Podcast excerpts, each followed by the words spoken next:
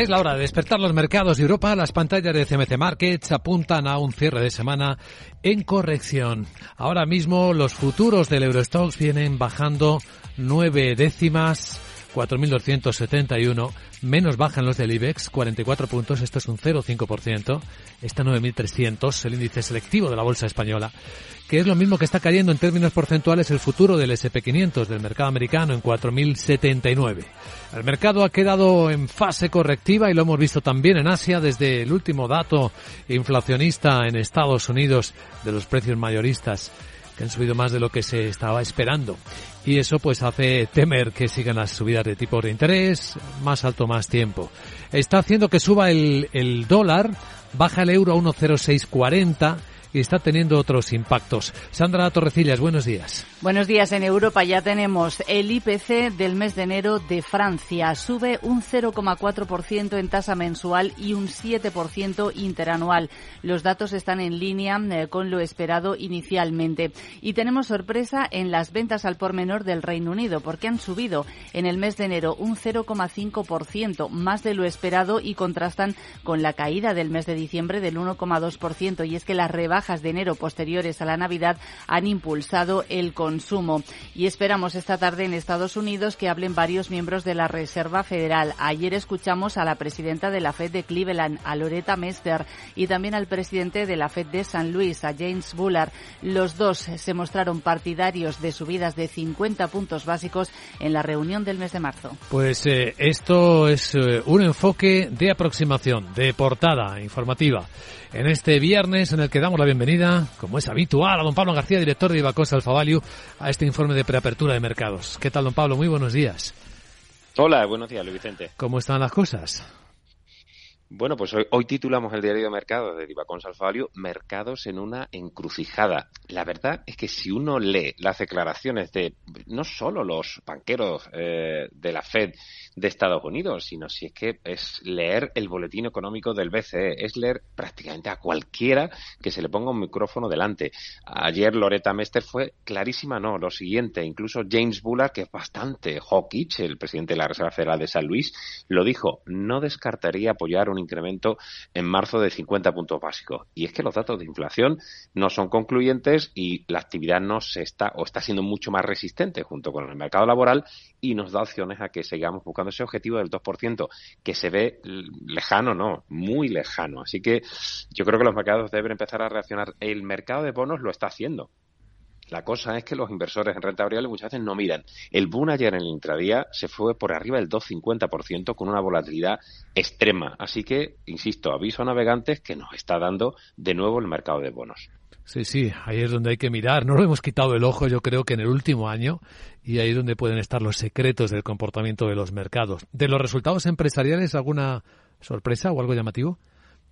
Bueno, lo más llamativo, hemos visto Allianz, Mercedes, eh, Air France, eh, Swiss Re, Hermès, Hermès que es que de verdad los ricos lloran, pero pero poco, ¿eh? pero porque es espectacular, es tremendo. El, las cifras, por ejemplo, en Américas, como suelen decir, en el continente, pero sobre todo en Estados Unidos, más 40,8% las ventas a tipo de cambio constante.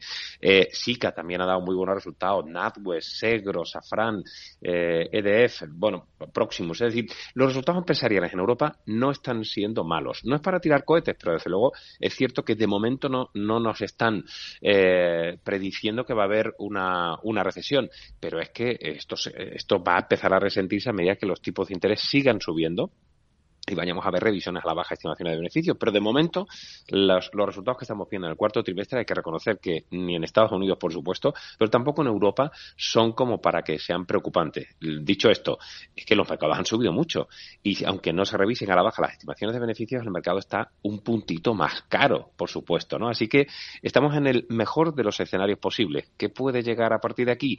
Que pues algo del puzzle pues se nos desencaje y entonces se nos caiga este, este castillo de naipes. ¿Puede ¿Puede ser algo que se está desencajando la fortaleza del dólar frente a, me refiero sobre todo a inversiones en emergentes? Pero eso además es lógico, porque el, si está diciéndonos, eh, están diciendo pues los James Bullas de turno que puede haber más subidas de tipos, ¿qué va a hacer el dólar? Fortalecerse. ¿Por qué el euro subió respecto al dólar en los últimos, digamos, mes y medio? Pues porque parecía que el, BCE tenía todavía que subir más los tipos, 50 puntos, como nos decía Lagarde, respecto a, a Estados Unidos, que parecía que estaba terminando.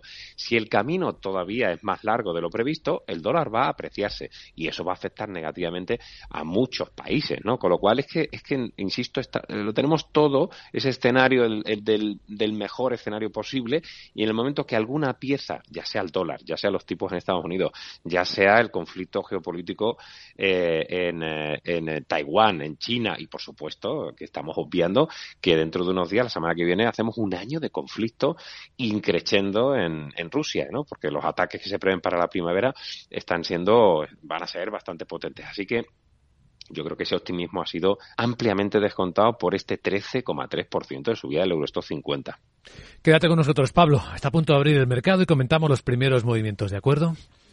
Muy bien. Entre los que vamos a vigilar, Sandra, algunas compañías que han publicado resultados también llamativos. Sí, entre ellos Mercedes-Benz, eh, que ha ganado más de 20.000 millones de euros, es un 28% más, supera previsiones, aunque advierte de que se presenta un año incierto. E importante también el anuncio que ha hecho de un plan de recompra de acciones de hasta 4.000 millones de euros durante los eh, próximos dos años. Y luego tenemos los de aerolíneas como los de Air France. Air France eh, que informa además de que las reservas para este año están ya casi en niveles eh, de 2019. Prevé márgenes más altos, sus ingresos le han subido de forma consistente en el cuarto trimestre y dice que están ya preparados para devolver completamente la ayuda estatal en el mes de abril y la deuda neta la han reducido. Y bueno, ¿alguien más antes de que empiece la sesión que está a punto de hacerlo? Pues sí, tenemos a EDF que ha registrado pérdida neta récord de 17.000 1.900 millones de euros el año pasado.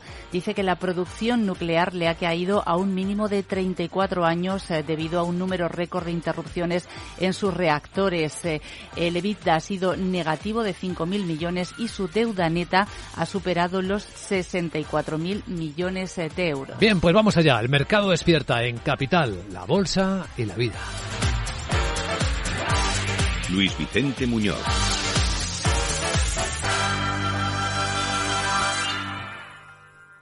Hey, asistente, busca cómo proteger mis ahorros de la inflación. Hay aproximadamente 19 millones de resultados. ¿Quieres que los lea? Buf, mejor que no. Puedes seguir buscando entre millones de contenidos, pero un asesoramiento de calidad solo te lo dará un especialista. En Renta 4 te ofrecemos un servicio de asesoramiento gratuito siempre que lo necesites. Entra en r4.com y descubre cómo te podemos ayudar. Renta 4 Banco. ¿Quieres más?